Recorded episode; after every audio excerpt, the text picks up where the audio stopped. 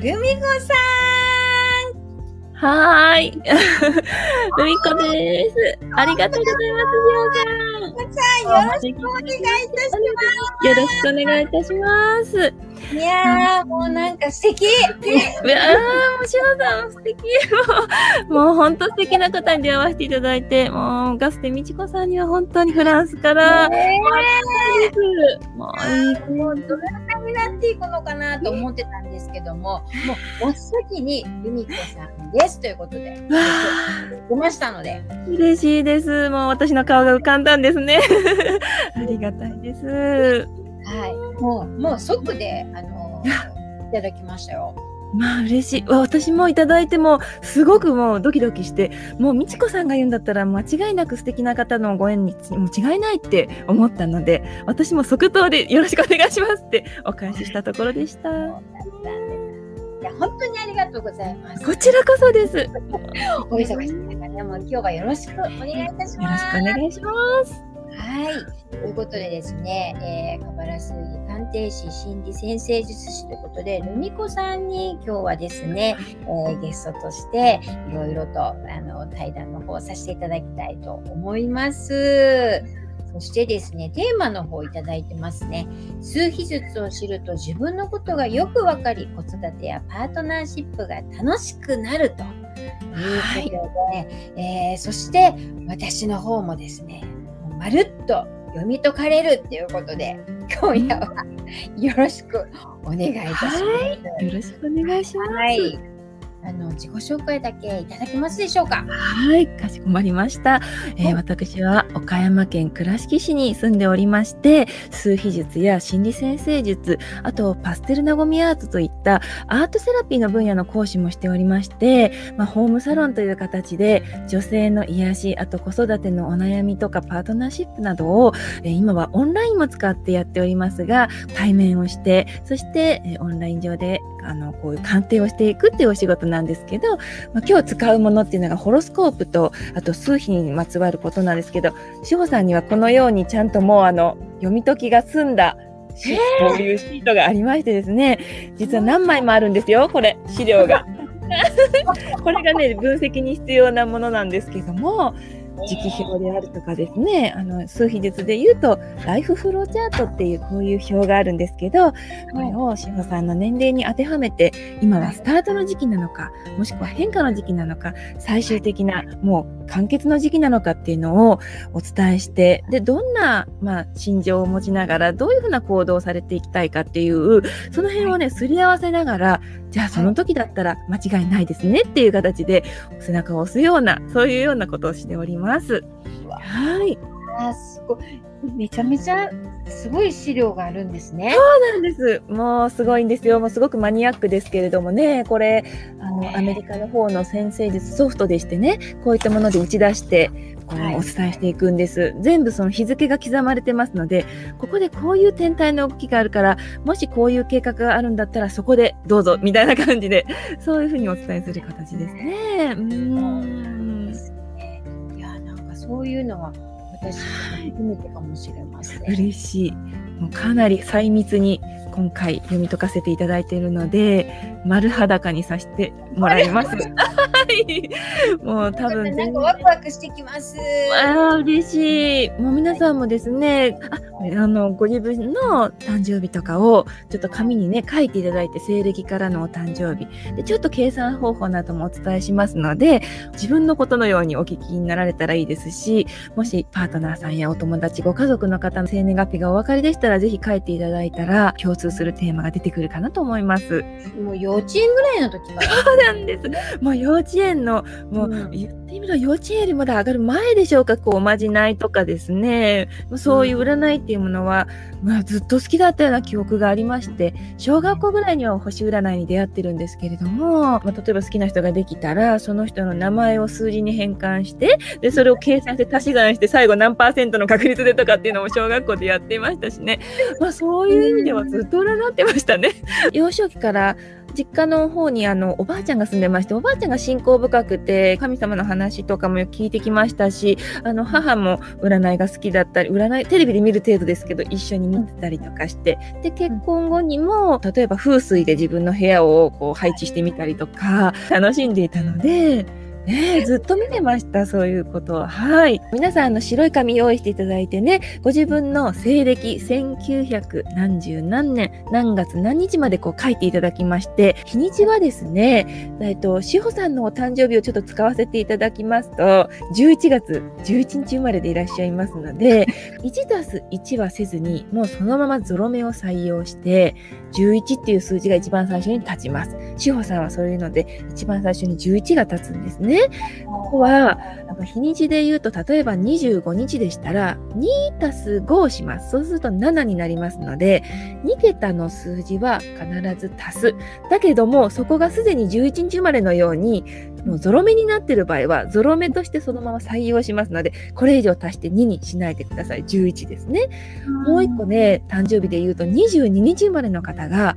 22番がこに立つんですけれどもその場合ちょっと特別な扱いになってまして4番としてまず書いていただいて4カッコ22カッコ閉じるっていう形でこのね22番さんはね過去生でねあのお姫様だったり貴公子だったりとするね非常に位の高い方だったりするので今世で生まれてくる時にはちょっとそういった鼻っぷしちょっと高いところとかすごいよくできられる方なので他の方々に対してはちょっとね目線が高かったりするのでそういったところをですねあの、まあ、謙虚に行きましょうということでまず4というね人間のとしての数字を立てた上ででもこの人は4番っていう4日生まれではなくて22というゾロ目さんですよっていうねそういうのをまず表記しておくっていうね特別扱いのような数字なんですんですけど、まあ、22日生まれの方がいらっしゃったら、そこはね、4かっこ22と一番最初に立つよっていうことでね、次はですね、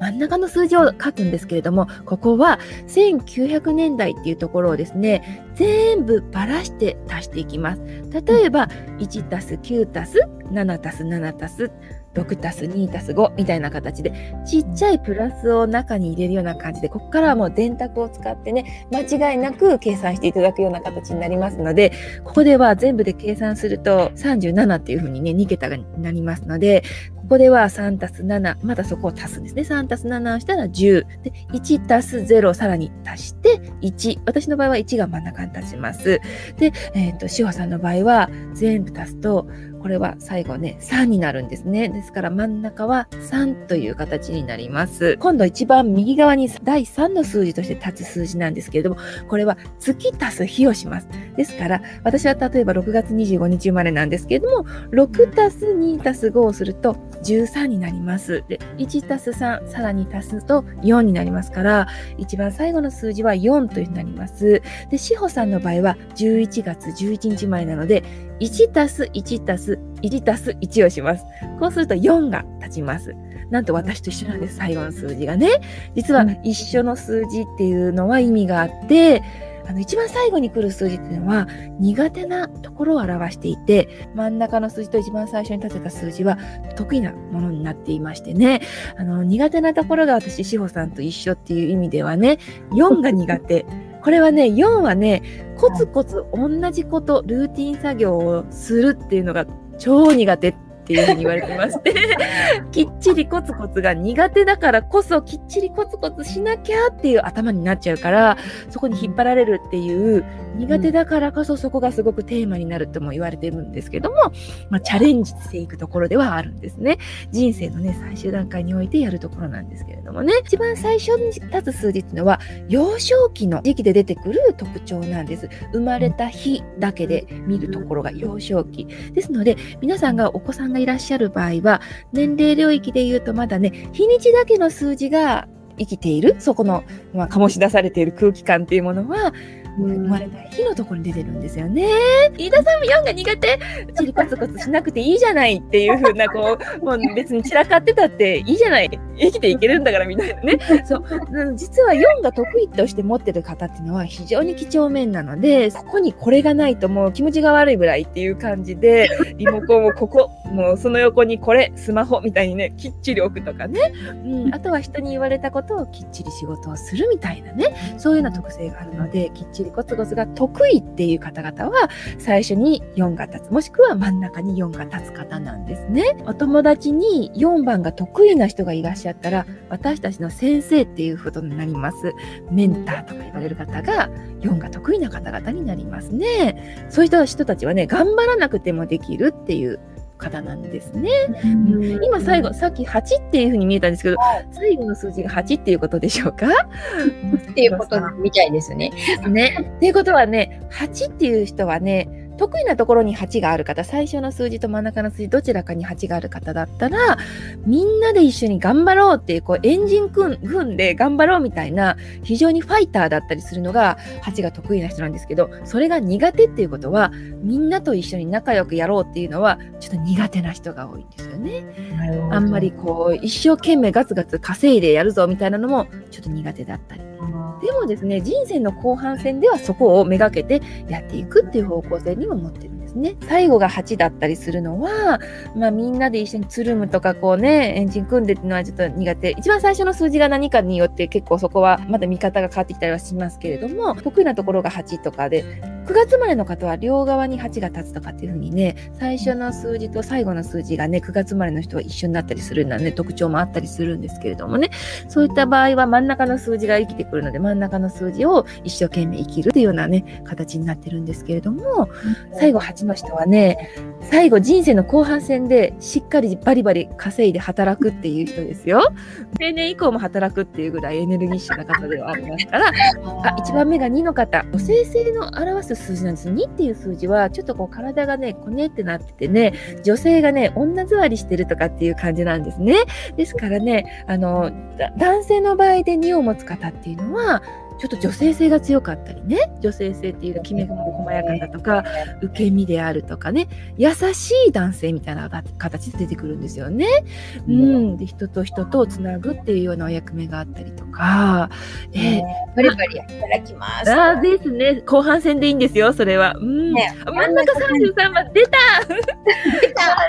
これね、真ん中33で、カッコ6にされてますけど、ここはね、それ以上足さないんです。もう33番はもう33なんですね。6っていう数字はお腹の大きな妊婦さんを表しているんですけれどもね、優しいお母さんとか女性性あふれる方みたいな、すごくね、ボランティア精神があふれるっていう方が6番なんですけれども、33番の場合は、そういう優しさも持っているんだけれども、大変人っていう言葉がついてまして、33番さんはね、希少な存在で、実ははガステ美智子さんも33番でいらっしゃったんです。そうなんです。ゾロ目っていう数字の生き方っていうのは、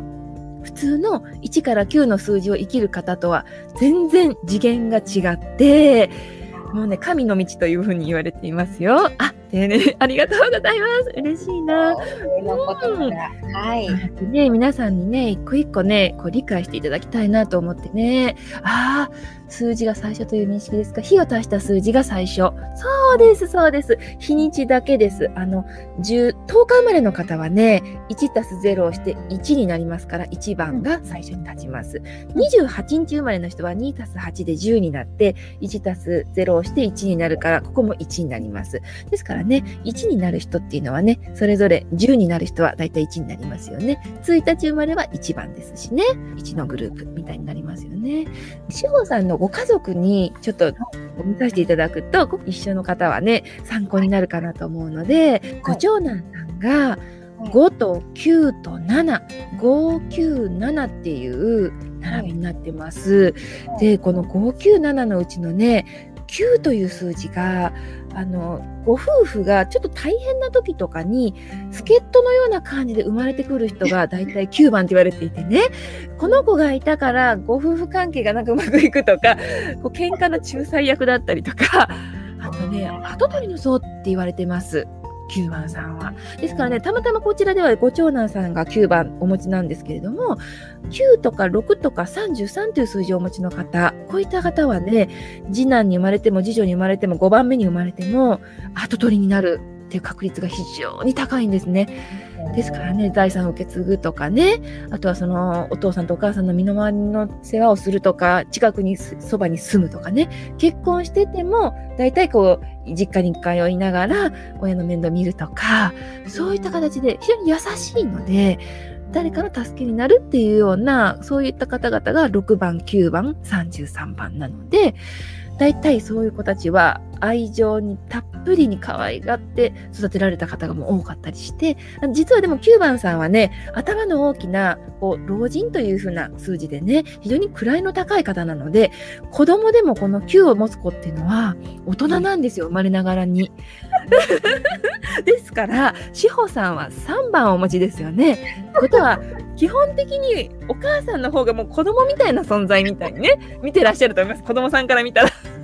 そういう関係性が成り立つっていう。ね。いやもうルミ子さんおっしゃってる通りなんであやった。もうすごい笑ってしまったんですいや嬉しいそうでしょ？うこの号泣のご長男さんめちゃくちゃ大人だし頭がすごくいいしもう計算が早い。パパパパって計算するような子でで自分よりも人のことが大事だから自分が何がしたいっていうのはなくってこの人のために何ができるかなっていう感じで動いてる子なので常に全体を見てる子ですよね。あの、ちょっとだけ戻らせてもらってもいいですか？はいどうぞ。あの Q のねその意味のところで最初におっしゃっていただいたでしょ、あのまあ、我が家のところで行くとその長男がちょうど生まれた時っていうのがあの私たちね夫婦で不仲はなかったんですけどあの主人の方でね実家の整備をしなくちゃいけなくて。それでもう赤子の時代からそのお家にね私は主人は会社に行ってるから、お掃除したりとかねいろんなことでちょっとと大変な時があったんです。うん、そんなことがあったりとか。あと、大きいあの頭でっていうね、そのいわゆる大人だっていうことね、いうところも、すごいいつもね、私のバディと頼りにしてる人なんですよ、ね。やっぱり。そうでしょう。困った時にはこの子ですよね。言ってくれるんですよ、いろんなことを。なのでね、なんかね、あの体はちっちゃいけど、なんか、おじいちゃんみたいな、ね。そうおじいちゃんなんですよ。ですからね、9番さんはね、本当に魂、もうもう何回も生まれ変わってる経験値の高い感じなので、悟ってるんですよ、もうちっちゃいながらにしてね。そうって感じ、そうそう。もうね、先生みたいな感じですよ。先生師匠さんみたいな感じね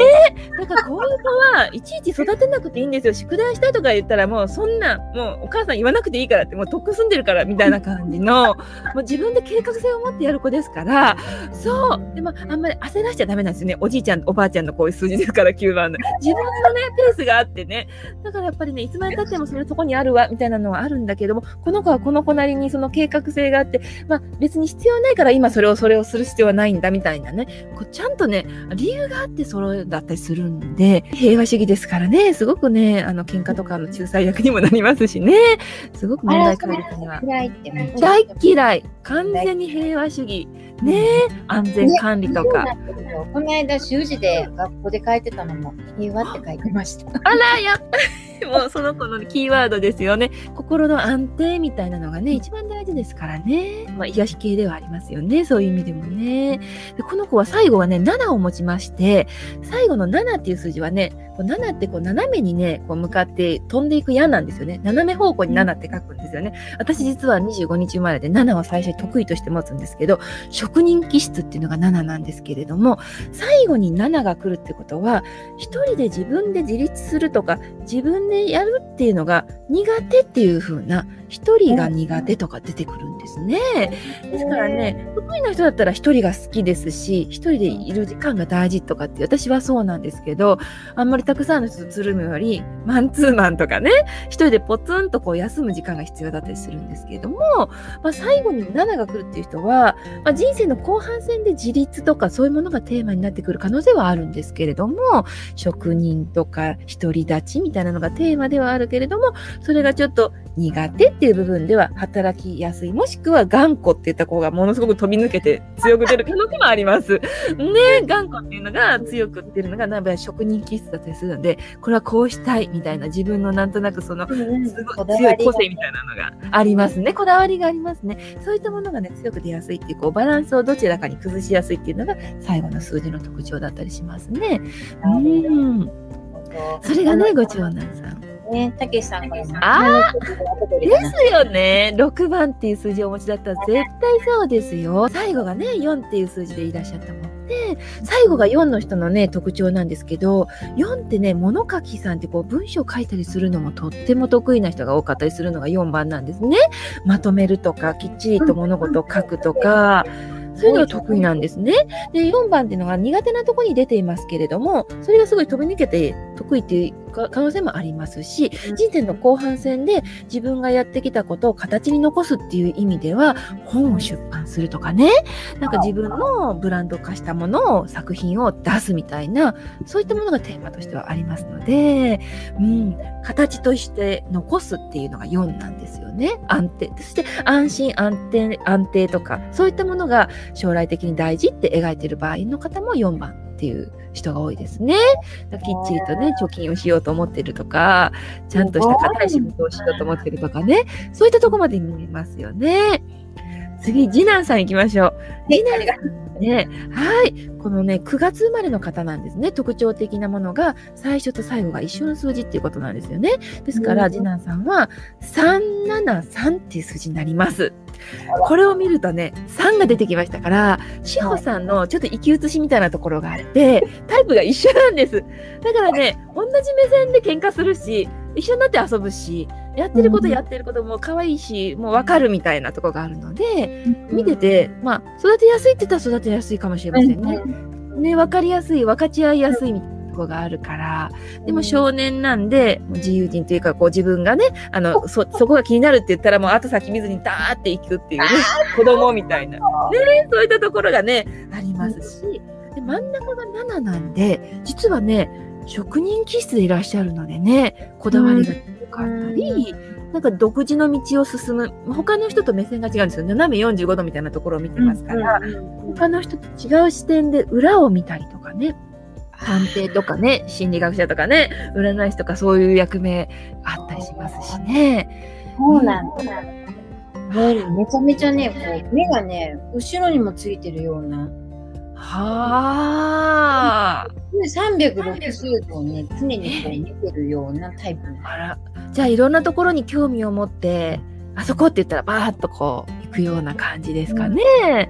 うん、ああ、やっぱりね、この目さ視点がすごいというか、やっぱ7っていうのはね、個性的ですしね、デザイナーとかね、あのー、そうだな、モデルさんとかも多いんですけどね、37って言ったら結構スタイリッシュな方が多いんじゃないかなと思います。あの、やっぱりこう、スピーディーな3とか7ってこう、シュッとこう、飛んでいくような矢だったりしますからね。ちょっともう、なんか、思ったことやってます。あ、そんな感じですよね。なんかスマートな生き方をする人が7番の特徴なんですけど、無駄とか損とかその大嫌いなんですよ。だからね、この、このルートで一番最短みたいなのをね、全部緻密に計算して、ね、すごくそういった意味ではこだわりを持っていろんなことを計画していく人なんですよね。これもあれでとかしない。やらないですよね。そうですね。矢のようにピョンってやるんですよ、ね。早いですよね。やっぱピンって言ったらちょっと、もうやっぱ直感で生きてらっしゃるから、あ、これ気になるってなったらそこにパーッと進むとかね。うん。ピンと来なかったらいつまで経っても動かないみたいなとこがあってね。そういうとこありますよね。うん。だからやっぱりそういう意味では職人気質なので、楽しみですよね。どういうことに興味を持ってなさるかね。いろいろね、資格を持つといいので、資料なんとか士とかいう、こう、例えば技能士とか、そういうね、技術を持って仕事される方にも多い職人の思想ですよね。うん。でね、これ最後に持つね、7、あら、はい、見てました、ね。私なんとなく出版されるのかと思ってたんですけど、あ、飯田さん違いますとか。始めてるっていうことで。あら。なりますな、ね、やっぱりね、そういうふうに私がお伝えしたし、こういうご縁でこの耳にね、なさったってことは、きっとそういう感じで、なんか飯田さんブランドみたいなものが何かものになるか形になるか、飯田式みたいなね、何かができるんじゃないかなって思うんですよね。あけちゃんワクワク。ねえ、もうワクワクしたら間違いない。ありがとうございます。ありがとうございます。あとはご主人様はね、あの、はい志保さんのご主人様行くと、5、4、8という数字でいらっしゃるんですね。5という数字はね、非常に海外とご縁がある方が多くって、世界を股にかけたり、あと5という数字は、アメリカのペンタゴンも表して、こう、5のこういうね、角形を表すんですけど、情報がね、集まってくるっていうような方々で、ものすごい情報通なんですよね。から新しいアイデアもね非常に生みますしで真ん中が4という数字はやっぱりきっちりコツコツ真面目っていうね何か職人肌な部分もありますしあの本当お役所仕事とか硬いお仕事とか、うん、なんかもう真面目な方でもいらっしゃるし5が自由で4が真面目なんで実は45っていうのは1234とこう並べた時に隣同士の数字っていうのは真逆って言われていて波長で言うと、まあ5はわっと上がるんですけど4は下にぐっと下がるような波長なんですね。そういった意味ではバランスがねとてもいいっていうふうに見ることはできますよね。あ嬉しいやっぱよく知ってる方にまんまって言っていただいたら嬉しいですね。ね芦原さんそうなんですね。なんですね。はい。なんか海外ともやっぱりご縁があったりされましたかね？うん。旅行が好きとか。あの英語がねもともと彼は好きだったみたいで、はーい。であの今もやっぱりあの仕事はすごく英語など海外でやってますすね。ごい。やっぱりね5番さんはねお子さんでも5がある方っていうのは外国語を学ばせてあげてくださいねって私よくお伝えするんですけど語学が堪能な方が多くてやっぱり海外とかでもピョーンって行けますし私の息子も5番の持ってますけれどもね英語が得意でねあこの子は海外に行くのかななんてね想像してたりします。だから、ね、英検頑張ってみたいな感じでねやっぱりそうやってね子供に子育てにね使っていますよ。ないるほど。あの今メッセージいただいてたんですけどね。5、9、11の女のあありがとうございますすごい。で、5が入ってます。入ってますからね、もし言葉でね、言語でお母さん英語習わしてとか言ったら、もうぜひそれはもうやってあげたらいいですし、5、9は頭の回転が早いし、あの9っていう数字はね、先生とかね、教授とかね、結構位の高いところへどんどん上がっていくっていう人なんですよ。だからね、就職した先でもね、教育担当になったりとか、管理職とか上がっていくような形でもありますし、最後はね、11っていうね、数字ですから、不思議ちゃんですよね。あの、宇多田ヒカルさんは最後に確か11だったりするのかだったと思うんですけれどもね、神のメッセンジャーっていう数字なんですよ、11番って。ですから、目に見えない世界のこととかとこう通信したりしますから、あの、今この時点でも結構ね、育てにくいか、ちょっとこの子のことはなかなか何考えてるのかわからないみたいな、11っていう要素は結構強いんですね。どこにあっても、11がどこの場所にあっても。ですから、塩さん11をお持ちなんですけれども、非常にね、不思議ちゃんだったんじゃないのかなって思うんです。人生激動。どこに11があってもそうなんで、特に幼少期に11がある方っていうのは幼少期に出やすいですし、最後に11をお持ちっていうことは人生後半戦で何かこう目に見えない世界をね、なんか一生懸命生きていく病気になって、それによって霊視をさまようことでこう目に見えない世界を探求するとかね、そういった分野に出てくるかもしれませんし、2本の柱を持つので、仕事をね、2つ掛け持つとかね、あっちとこっちは全然違う分野なんだけど、ライスワークとライフワークとかっていう言葉がよくありますけれども、なんか自分のね、気持ちがね、そういうふうな方向に向くって言ったら、お金がなくてもできますのでね。私が今までたくさんの方を読み解いてきましたけれどもね、やっぱり5とか11を持つ方っていうのはね、海外もね、やっぱり視野に入れて、あの、どんどん外にね、海外のね、あ移住される方もいらっしゃるし、あとは留学っていう形で一時行くみたいな方もいらっしゃるしね。ねよかったよかった。ありがとうございます。素晴らしいですね。で飯田さんの言葉で。ですね。得意に安定するということあだね。あそうなんですよ。実は最初の数字2つをね、やっていくことで、最終的に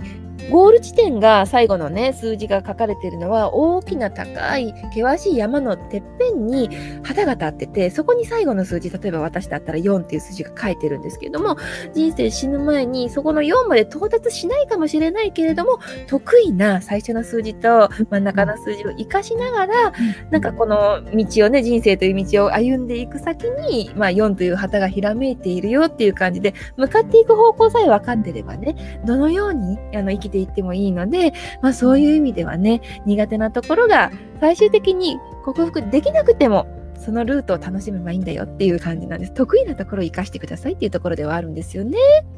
うん、ね短時間でもガンガ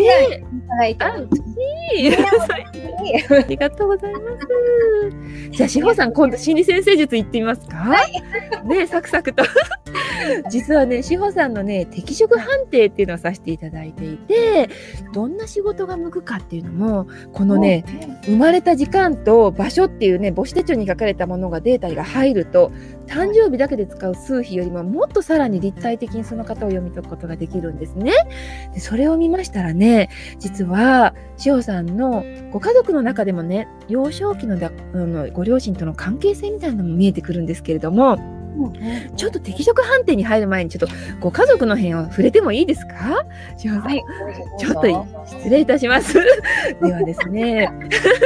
志保さんね、実はお父様の影響がものすごく影響がって言いますかね。うんお父様がね不在かもしくは横暴なお父さんだったっていうようなねところがあってあ心理先生術初めて聞いたという方はあのアメリカの方にティル先生っていうね男性のあの心理先生家がいらっしゃったんで今もあの亡くなられたんですけれどもこの前に。あの心理学の分野と先生術をドッキングしていて実は心理っていう部分であのこの自分で持っている重要な欲求っていうのがあるんですけれども欲求っていう部分が充足されてるかどうかでその仕事に対する向き合い方とかあとはご家族の中での、まあ、ご自分の欲求充足が賄えてるかどうかっていうのは非常にね人生の中でのね重要なポイントっていうのが分かってくるわけなんですよね。だからそれが心理的欲求がちゃんとその職業とかで生かされていたらすごくよりその自分の満足度は高い人生ではありますしそこがいろんな人に、まあ、パートナーさんからまあ、そこが充足できないようなパートナーさんだったらうまくやっぱりそこがいかなかったり満足得られないっていう部分では自分の欲求充足をね知っておくっていうのは非常に重要なんですよね。でそういった意味から見てみると志保さんの心理的な重要な欲求っていうのは実はね重要な存在でありたいとか一番になりたいっていう欲求が志保さんありましてこれがねパートナーさんねちゃんとそこが欲求があって充足できていたら家族の中でも一番じゃないといけないし、うん、重要な存在じゃないといけないんですね。そういったところは大事。そして太陽っていうところで見るとさそり座でいらっしゃるのがあの知ることでコントロールし深きを図り高みに登るエネルギーっていうのがありまして非常に勉強熱心であの知的な欲求が高い志保さんでいらっしゃるからそういったことがまあ、ご家族の中でも生きてくるでしょうし、あの、お仕事の現場でも生かされると思うんですね。で、しおさんは、お父様がお家の中で幼少期不在だったりとか、横暴だったりっていう風なお父様だった場合に、父親としての役割が果たせていないっていう部分で、なんとそういったところでは今度は、お母様がどうだったかなっていうふうにこうまた出てくるようになってくるんですけどもお母様がもしかすると愛着が薄いっていう感じで感情的感情的にはね不在なお母様だったのかなっていうのがこの天体配置では出てくるんですけれどもちょっと聞いてみたいなと思いましていかがでしょうか？あのね私の、まあ、まずね父の方はこう愛情表現が下手だったんですよ。というのがちっちゃい時にお父さんを亡くしてるんですよ。なるほど。で、兄弟2人だったんですけど、下の妹だったんですね。で、自分が兄だったから、もう、息子の中で育ってきてるから、多分そういうところでは甘えたりとかできなかったんでしょうね。うわもうほとんど父親的にもうされるぐらい、一生懸命しなくちゃみたいなところで。ね、なので私に対してもこうあんまりこう子供をこう可愛がるとかっていうよりも仕事にこうもう一生懸命行って、生活をしていたから、私からしてみたらお父さんっていうのにはもっとこうね遊んでもらいたかったなとか、なので幼稚園の時に唯一父親参観に来てくれてね私の後ろにこうなんか絵を描いてくれるのを一緒にやってすごく嬉しくってねこうあ心に残っ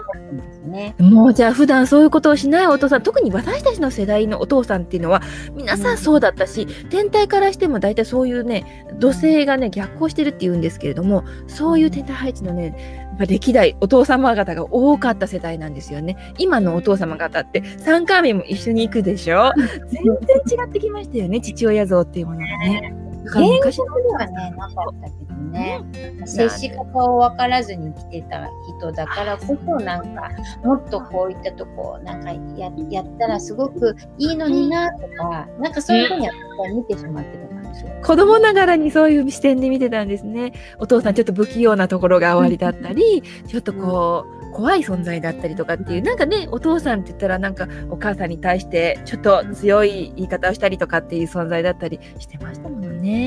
そういったお父様。お母様どうでしたか？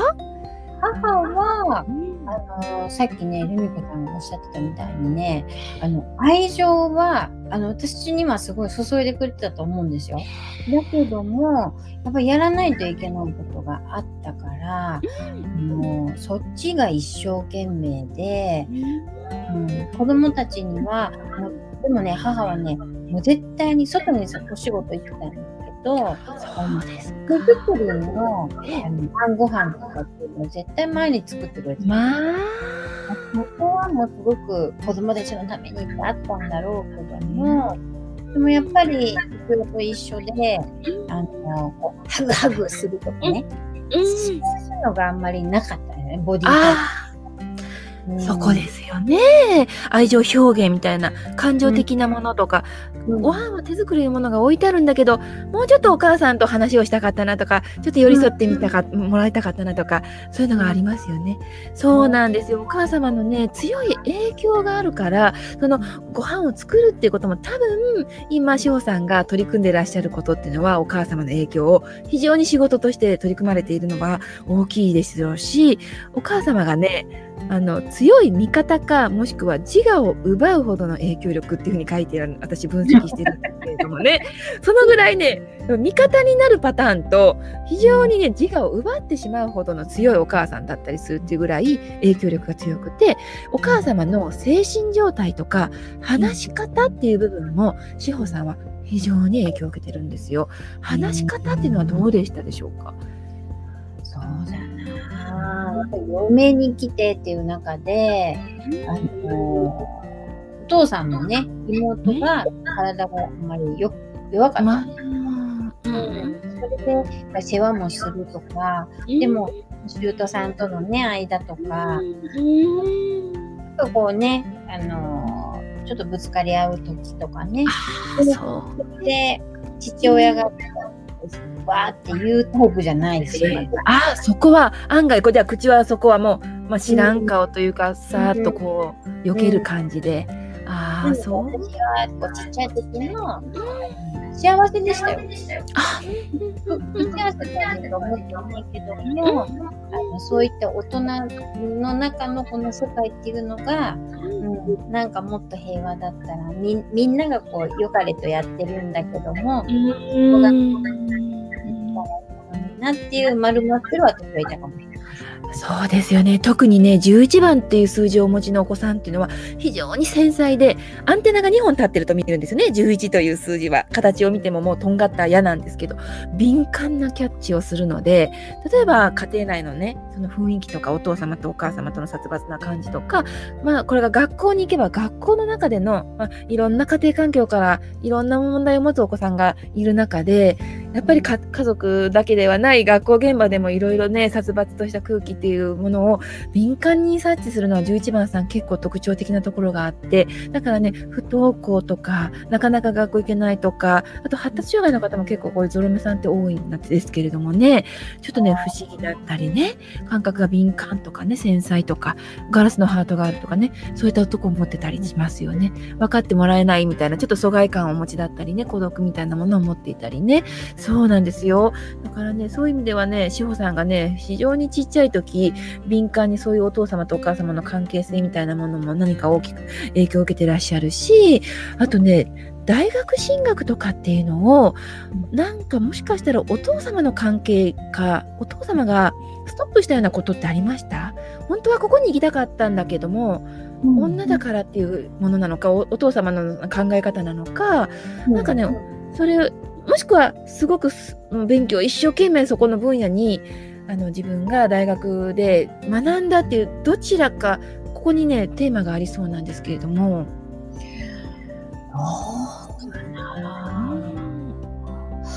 そこはなんかあんまりかな。だけど、逆にもっと応援してほしかったっていうのを。えー、あ、しおさんって大学は進学されたんですか？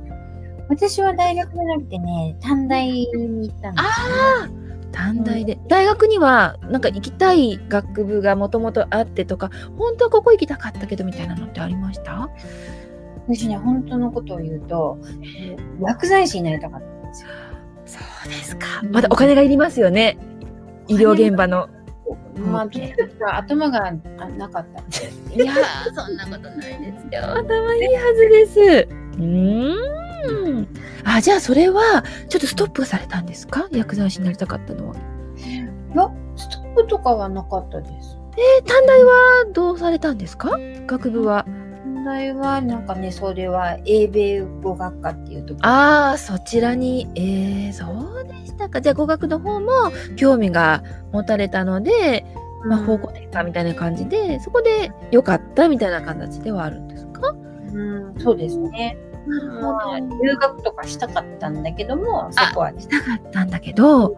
できできなかった。ね、それはお父様かなんかストップかかりました？くはなかったんだけどな。やっぱりいろいろとこう金銭的な。金銭的なね。そうなんですよ、うん、これ実はね志保さんのねこれちょっとすごい特徴的なんですけれどもね、うん、ここあの Q ハウスっていうところにねいっぱいねこれ Q ハウスっていうのは海外とか、うん、本当にねあの海外で勉強するとか海外に行くとかあとはねすごくねまあ、学びとしてはね高いとこなんですよ。だからやっぱり大学とかの方の分野なんですけどそこにいっぱい天体があるっていうことは実はそういうね勉強したかったっていうのは思いはここにこもってると思いますがここのねサンハウスっていうところの体格のところにね土星があってね非常にハードアスペクトといってここからすごい厳しいねもうこう エネルギーがバーッとこう、まあ、要は引っ張ってるんです。土星っていうのはね重しなんですよね。でお父さん表してたりするので何か家庭の中でのね事情っていうことでねストップがかかる。大学進学が本当は海外に行きたかったんだけど家庭の事情でみたいなのが入ってくるのでちょっとやっぱりそういう部分では足が引っ張られたかなっていうのが見えて取れるんですよね。そう、こういうのも見えてるんですよね。だから面白いですよね。不思議ですよね。だから話を伺うのが面白くって、実はっていうところでお聞きするのがね、私ドキドキするんですよね。そしてね、適職判定っていうのがありまして、どんなお仕事が向いてるかっていうところなんですけれども、あの、5つの職業系統っていうのがありまして、あの、5分野がある中で1つに絞るんですけれども、志保さんはコミュニケーションっていう職業系統を私は選びました。コミュニケーション。これね、言語の方学ばれたっていう部分でもちょっと共通するとこもあるし、お仕事を過去どんなことされてたかっていうのを私この前少しちらっとお聞きしたんですけど、ここで読み上げる文がほぼ当たっているのでちょっと笑えるかもしれませんけど、ちょっとお伝えしますね。会話、通信、情報伝達、セールス、広告、説得、歌、文章、宣伝、出版、教育、コンピューター、ソフトウェア開発、勉学、最後、旅行業。いかがでしょうか？もう全部ですよね。ねやってきたことがいっぱい入ってるぞ。入ってる。だからね、間違いなくね、やっぱりやりたいことをされてたし、そこでね、やられてたことっていうのは全部転職だったっていうことなんですよ。適職でしたっていうね。あのね、やっぱ研究とかも熱心ですから、今されてらっしゃる、いろいろとこう、まあ、プルプルっていう形で、あの、お肌にとか体にっていうね、健康にすごく特化して、お食事の面でも研究なさってらっしゃるようなところもおありだと思いますし、面白いのがね、内容的にね、ここにも出てくるんですけど、老化問題の対処の研究って書いてるんですけど、老化、プルプルっていう言葉をつけられてるのは意味があるみたいなね、そういうところもありますよ。そしてね、名声を得るっていう可能性もありますから、これからどんどん、なんかお勉強なさった内容が、こう何か講習の面にこう出ていくような目に触れるっていう可能性はありますし、国際性とか世界観とか高等教育とか哲学っていう分野に非常に才能豊かでいらっしゃるので、そういう方向性に目が向かっていらっしゃるんだったら間違いないっていうのが分かりますね。うん。でね、必ずね、講習の目に触れて評価を受けるっていうことが志保さんには必要なんですよ。人にね、見てもらう。そう。だから研究でこもってね、あの、誰にも知られないっていうのはダメなんですね。講習の目に出ていかないといけないから、こうやってね、対談していくっていうのも、まさに YouTube でね、講習の目に触れるっていうのは大事ですので、どんどん志保さんは前に出ていかないといけないっていう方でもありますし、海外とのつながりっていうのも、コミュニケーションっていう形で、でも上手に言語を使われながらね、いろんな方向へ展開されるっていうのもありますよね。うん。やっぱりあのコンピューターとかそういうソフトウェア開発っていうのも、あの実際にコンピューターのことをされてらっしゃったんですよね。そうなんコンピューター。インストラクターとか、ね、インストラクター。完全にこれですね。通信に関わりますし。ねえ。もうあのモバイルショップ。モバイルそう。しかも最先端ですよね。その時代の志保さんって言ったらまだ本当にその通信がこれからっていうところで全部担当されてらっしゃったんですよね。携帯会社とかね。それをお聞きしたからびっくりしましたもん。うん。だからね、間違いない。ねえ。そうですよね。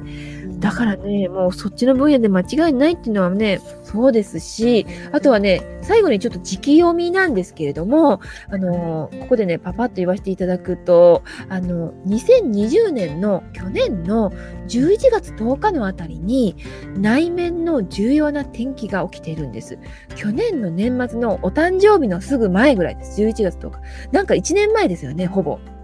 11月、そうですね、そのぐらいに何かご自分がパーンと出るような感じ？もしかしたらスタートされました？これを。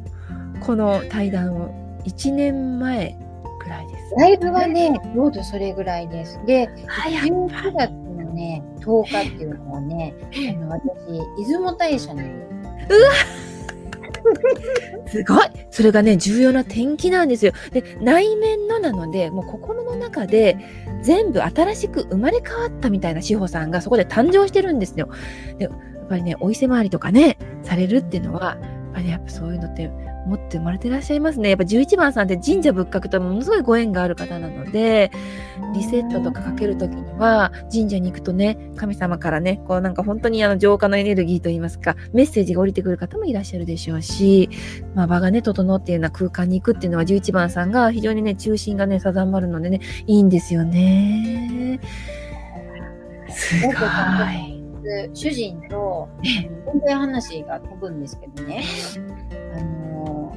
私たち晩婚なんですよ2人とも。で式別にねあげなくてもいいよねって言ってたんですけど、ね、あの両方とも社会人で来てたのでねお世話になった方たちもたくさんいるからじゃあやっぱり家のあの込めて式あげさせてもらおうって言ってでそれで式あげた時はそういった神社仏閣のすごい。やっぱりね、神聖っていうな場所に、やっぱ11番さんはね、ご縁があるので、何か困ったり、しんどくなったり、メッセージもらうには、そういう場所にね、行くっていうのがね、最高にラッキープレイスですよね。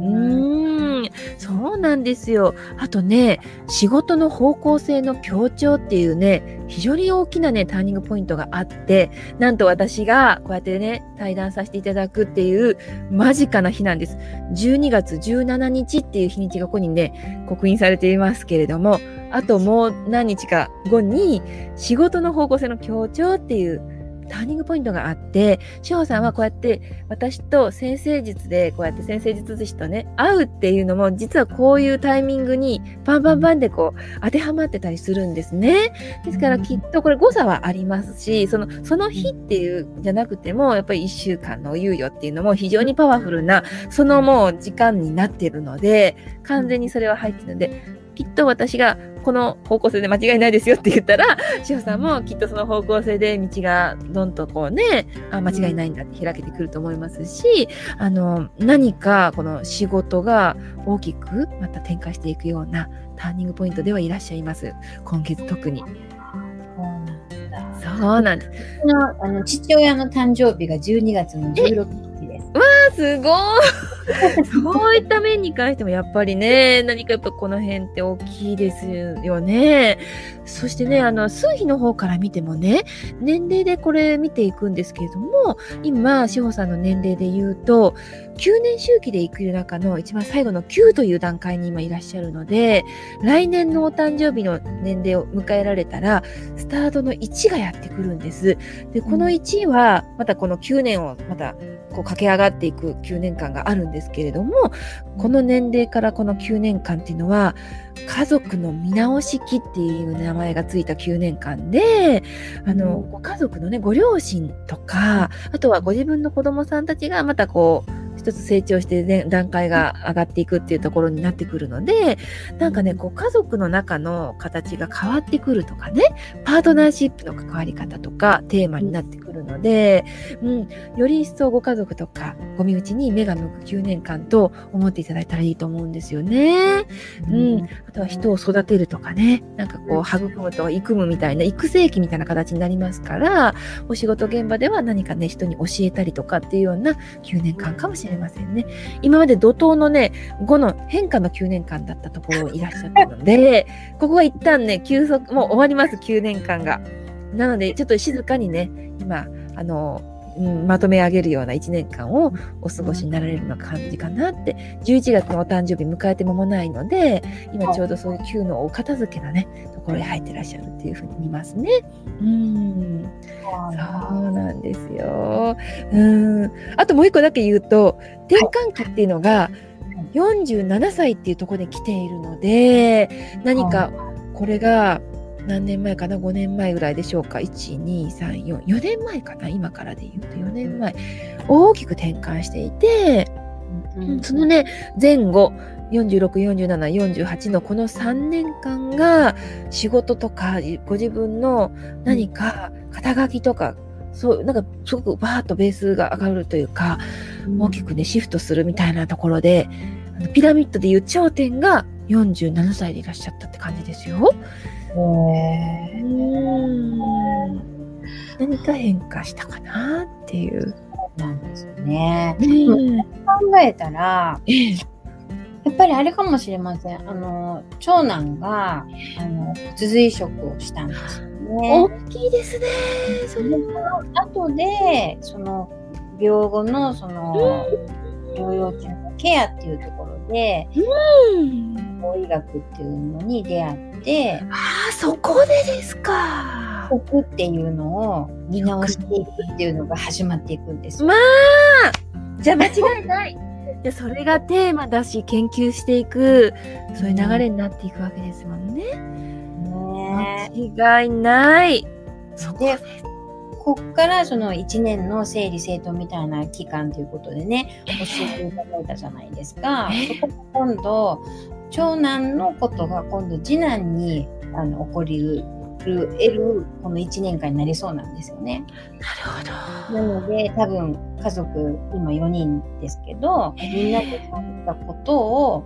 やっぱり一緒にまたこう歩んでいくっていう9年間になっていくのかもしれないですね。わあ、それは本当そうです。まあ、まさにね、この9という数字自体が、ロハスな生活とか、健康とか、安心安全みたいな、ものすごくね、健康にね、テーマもあるんですよね。ですからね、やっぱり9という数字でじっくりと、研究っていうテーマもありますので、9という数字自体に勉強とか、もう皆さん家族でそれを向き合ってね、やっていかれるっていうのはまさに1年だと思いますしね、もうそういう方向性で間違いないですよね。これが絶対その研究が皆さんの世界のどなたかの役に立つっていうような大きなものになりそうですしね。うーん、やっぱり食っていう分、今やっぱりコロコロナ禍においてね、やっぱ皆さんの外食も減って、家でご家族でね、ご飯、ご飯を食べるみたいな団らんっていうのも大事になってきたと思いますし、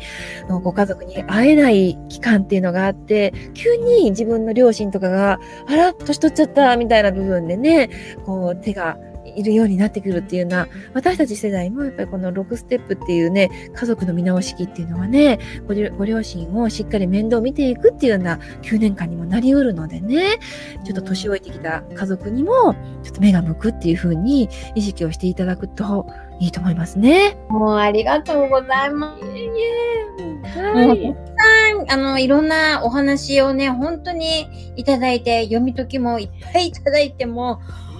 もうびっくりしました。うわーい嬉しい丸裸になってますかね、もう。しおさんのことが。なってます。あの、たけさんの方からもどうやってこれ調べているんだって。うわー、嬉しい、嬉しい。もう、私、もしよよろしかったら、ねたけしさんが西暦からの誕生日と、あの、生まれた時間と場所がお分かりだったら、私読み解かせていただきたいな。こういうご縁があるんで。まあね、こう、こうやって公開してもよろしかったらね、対談でね、ぜひ動画でね、させていただいて面白いし。もういいですよ、ルミさん。嬉しいなさっきの出雲大社もね、あら最高ですということで。わー、嬉しいです。ありがとうございます。私も出雲大社行きましたよ。もう、あの、本当にね、島根っていいところで温泉も素晴らしいしね。大好きですよね。もう私もまた行きたいところね。私、岡山在住なんですけどね、やっぱ京北に行くとね、すごい整うんですよね。だからね、鳥取島根とかね、大好きで、疲れたら北の方へ北上するみたいな旅をしてました。はい。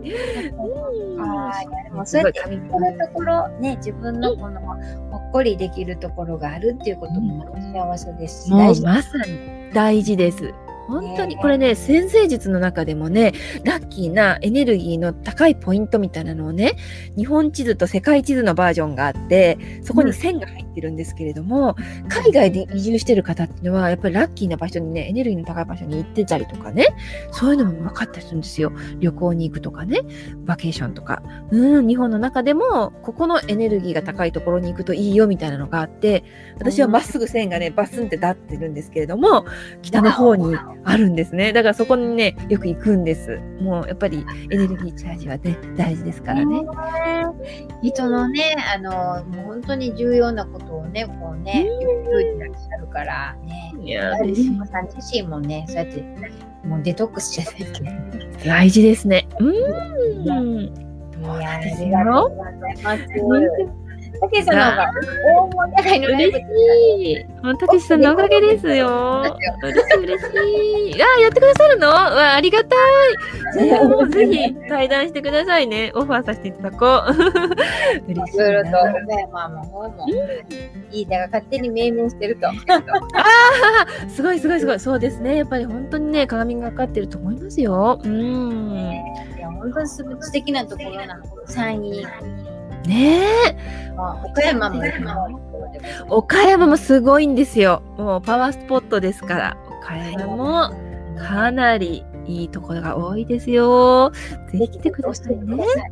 もうぜひです、ぜひです。あのね、皆さんのね、対談をね、何本も私、あの、撮っていってるんですけれども、それが本当に皆さんが赤裸々に幼少期のこととかもお話しくださっていて、あの、きっと皆さんの何かお役に立てるんじゃないかなと思ってますし、心理先生ってこんなことまでわかるの？っていうのはね、ぜひ見ていただきたいなと思ってます。はい。はい、いただきました。ありがとうございます。ありがとうござい